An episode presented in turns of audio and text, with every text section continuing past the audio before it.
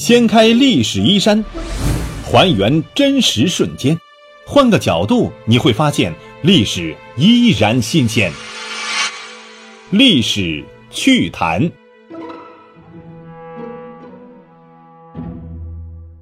Hello，亲爱的朋友们，大家好，欢迎收听由喜马拉雅独家首播的《历史趣谈》，我是龙墨。前段时间呢，我在喜马拉雅呢也听到一个课程，叫做《中国通史大师课》。如果你对历史感兴趣，想听更深入的历史讲法，这个课值得推荐。它汇集了来自清华、北大、社科院的十六位老师，都是文史学界的一流专家。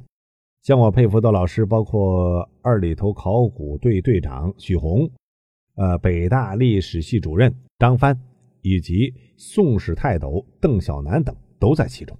而且这门课在接下来几年还将每年更新三位史学大咖，这就相当于你去最好的历史系读书了。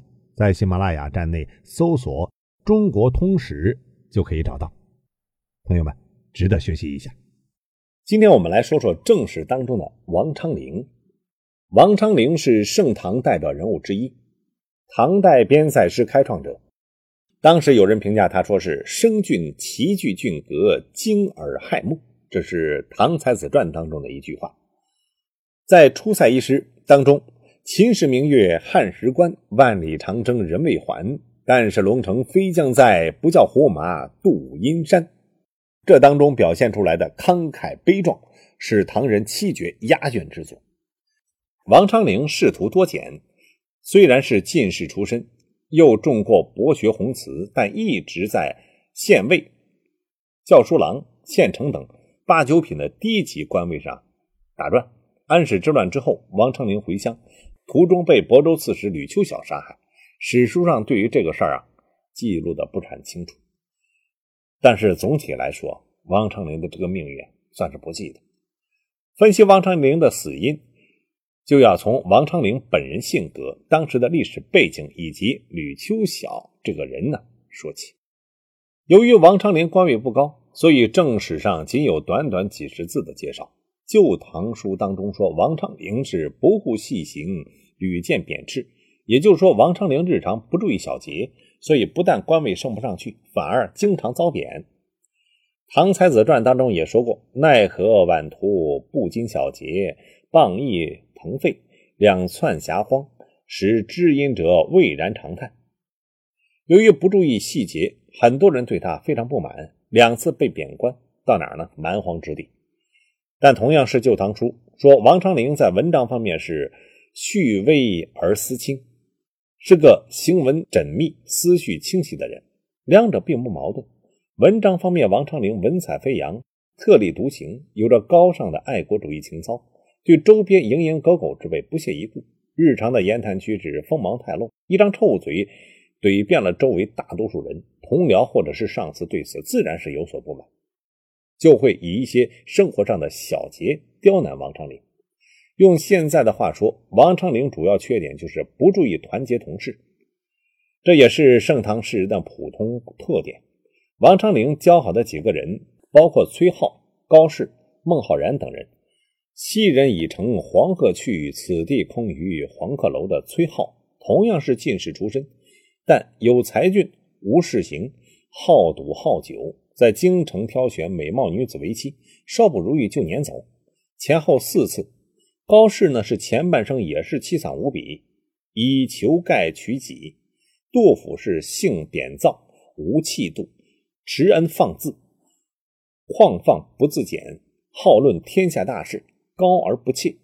在蜀中的时候，杜甫靠演武接济，才一家衣食无忧。但杜甫之不靠谱，恨得严武啊，甚至想杀掉杜甫。这些盛唐诗人的另外一个普遍的特点，就是大多是恃才傲物，缺乏实干能力。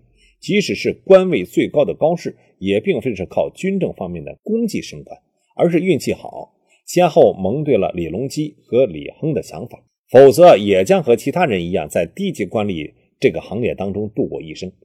王昌龄在地方上为官多年，没有留下什么治理地方的功绩。一方面是周边同事不配合。另外一方面，应该也是自己能力的问题。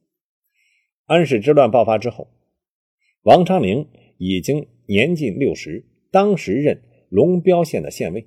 湖南没有被安史之乱所波及，但王昌龄应该是关心家中妻儿老小，于是北上还乡。史书上只说是事乱还乡里。王昌龄的老家是河南晋阳或者是京兆长安人。王昌龄回老家走到亳州，说明王昌龄老家是晋阳的可能性最大。一来晋阳当时在唐军控制之下，二来从路途来看也是以晋阳为目标。王昌龄从龙标北上到长江，然后顺流东下，再走陆路北上到亳州，只要穿过叛军控制区域，就能够到达山西。当时安史叛军处在鼎盛时期，占据了长安、洛阳以及整个河北地区。山西虽然还在唐军郭子仪、李光弼手中，但也是叛军的主攻方向之一。叛军另外一个主攻方向就是江淮。叛军一字齐部南侵，准备攻占江淮乃至是江南这片唐王朝的赋税粮食主要区域。幸好被张巡、徐远在睢阳付出极大的代价阻挡住了。王昌龄就是这样一个时间节点到了亳州。当时的亳州刺史是吕秋晓，史书上只有一句记录证明了吕秋晓与王昌龄的死有关。这句话是这样说的。张镐暗军河南，兵大急，晓最后期，将戮之。词曰：“有亲，岂待于命？”镐曰：“王昌龄之亲，欲与谁养？”晓默然。这是《新唐书》当中的原话。当时唐王朝任命的江南节度使张镐啊，负责江淮方面军事。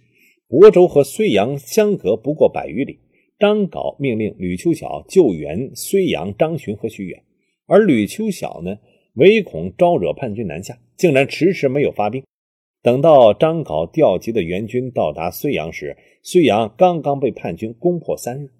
也就是说，如果吕秋晓出兵救援睢阳，很有可能啊，睢阳不会实现。于是张镐大怒，杖毙了吕秋晓，为张巡和徐远报了仇，同时也报了王昌龄的仇。吕秋晓也知道自己有罪。向张镐求情说自己上有八十老母，下有吃奶婴孩需要抚养，请张镐饶过自己一命。张镐就说了：“你害死了王昌龄，他的亲人谁来养啊？”吕秋晓哑口无言。之所以王昌龄死在吕秋晓手中，张镐杀死吕秋晓时又特别提到了王昌龄，唯一的原因应该就是王昌龄在亳州惹怒了吕秋晓。这两个人应该是原本没有什么仇怨的，甚至。未必能够见过面，在当时的情况下，王昌龄必定是因为劝吕秋晓出兵，在吕秋晓拒绝之后，说出了一些很难听的话，比如“你吕秋晓做事有军，被围不救，是与叛军有所勾结，准备叛军一到就举城投降。”以王昌龄的品德和性格，这些话绝对能说得出来。当时睢阳形势危急，张巡苦守十个月，派遣南霁云。向周边徐州许书记，还有林怀、贺兰、晋明等人求援，结果没人来救。后来许书记、贺兰、晋明都投降了安史叛军。吕秋桥所在的亳州与睢阳呢是最近的，睢阳一旦失守，亳州定是叛军的下一个目标。吕秋晓拒不发兵救援睢阳，百分之百是已经存了投降叛军的企图。这种情况之下，一个小小的八九品小官吏，在至少是。正四品下的刺史面前揭露自己内心深处的叛逆企图，恼羞成怒的吕秋晓弄死王昌龄，简直这是一个必然。师傅风流的王昌龄不仅仅只有一片冰心在玉壶的清高自傲，与南霁云与正气歌当中为张睢阳尺为延长山蛇一样，同样不缺乏勇气，不缺乏为信念牺牲自己生命的决心，这才是。大唐盛世真正的代表。好，今天就到这里，也非常感谢大家的关注收听，下期再见。